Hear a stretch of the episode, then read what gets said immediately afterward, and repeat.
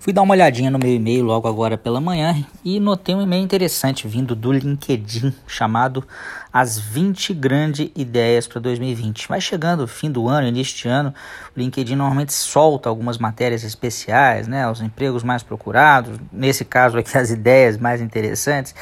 E dando uma olhada nessa listinha de 20 ideias, tem, tem muita coisa legal lá. Se você fizer parte do LinkedIn depois dê uma olhada você também, esse e-mail deve ter chegado para você.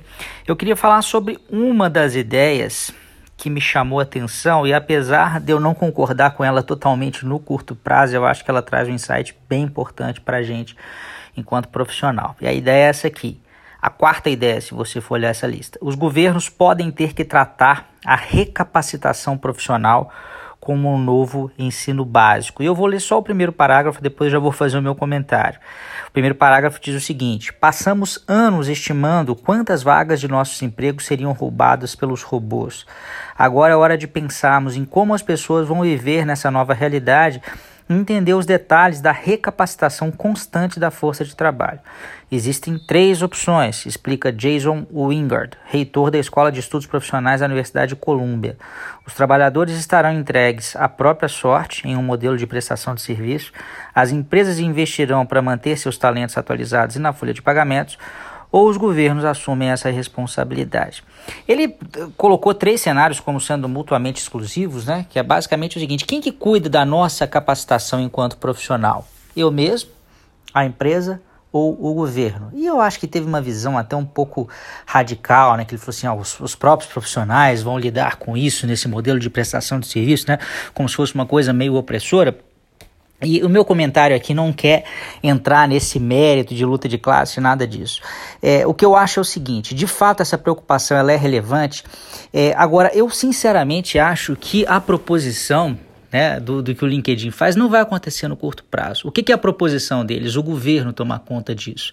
Da mesma forma como o governo hoje, é, em tese, né, é responsável por educação básica, eu digo em tese porque a educação básica no nosso país é muito ruim, deveria ser preocupação do governo também cuidar da recapacitação profissional ao longo da vida.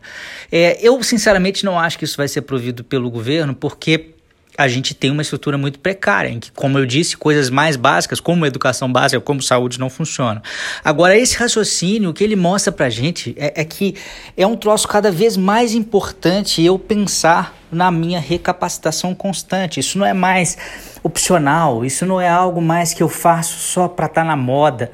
Né? Eu, eu, em três minutos aqui, eu tentei fazer uma retrospectiva da minha vida em termos de, de capacitação e, está claro para mim como as coisas mudam e como elas estão mudando cada vez mais rápido e como é necessário cada vez mais a gente, de certa forma, saber traçar esse nosso plano de capacitação.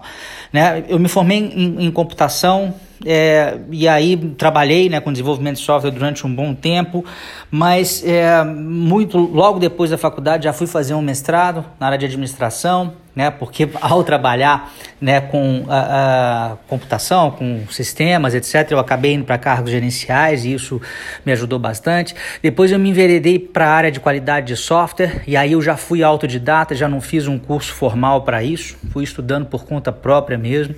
Depois fui para a área de gerenciamento de projetos, né? É, me tornei um especialista nessa área, já formei milhares aí de PMPs ao redor do Brasil e até fora do Brasil. Depois, em paralelo, não foi nem depois, né? Lá pelos idos de 2000 e sei lá, 2005, 2006, comecei a estudar métodos ágeis, né? E desde então também venho estudando e hoje também é algo que está no meu portfólio de serviços, né? A parte de formação de pessoas na área de métodos ágeis e, e consultoria na área, consultorias pontuais, eventualmente.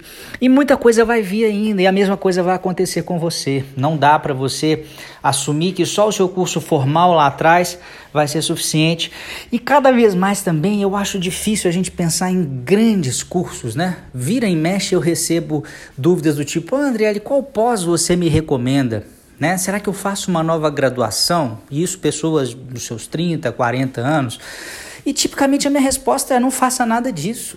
Né? É um modelo que eu acho complicado. Você, com 30, 40 anos de idade, ficar procurando um outro grande curso formal em que vai ter um monte de coisa ali que não vai te servir para nada. A grande verdade é essa. Né? A gente não está com tempo mais para estudar coisas que não nos interessam. E por outro lado, a gente tem uma necessidade muito grande de estudar coisas que nos interessam. Então, é, é, quer fazer curso? Procure por formações pontuais, o que, que você está precisando no momento. Faça uma espécie de. Aproveita que você está aí no fim do ano, né?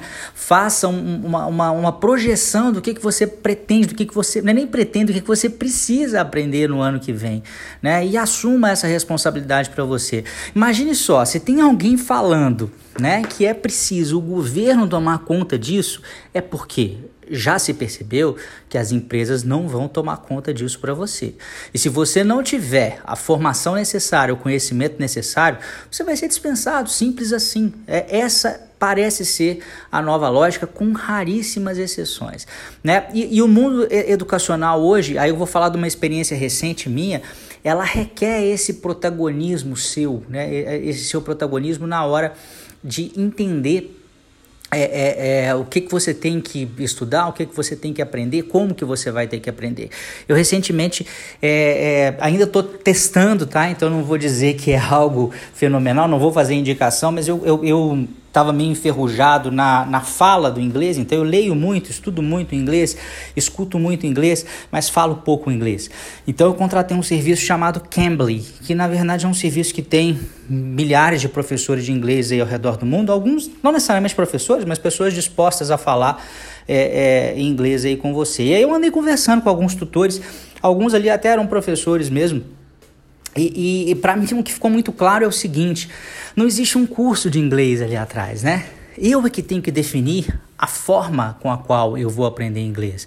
Então, o discurso geral dos professores é o seguinte: cara, monta um plano aí, o que, que você quer fazer? Para que, que você está querendo aprender inglês? Pega esse seu objetivo e propõe, traz textos, propõe conversas, propõe discussões, monte você uma trilha né, de aprendizagem. Então, olha só, até o ensino de inglês, né, que até pouco tempo a gente estava assim muito acostumado a ter um cursinho e de certa forma a gente tem visto que essa coisa de cursinho de inglês não tem funcionado tão bem.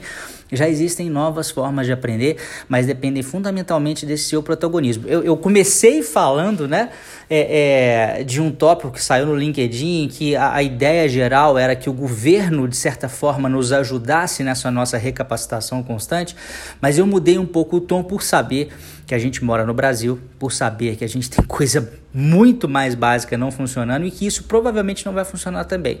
Mas que essa é uma preocupação relevante e que você deve ficar bastante atento nisso aí também, tá bom?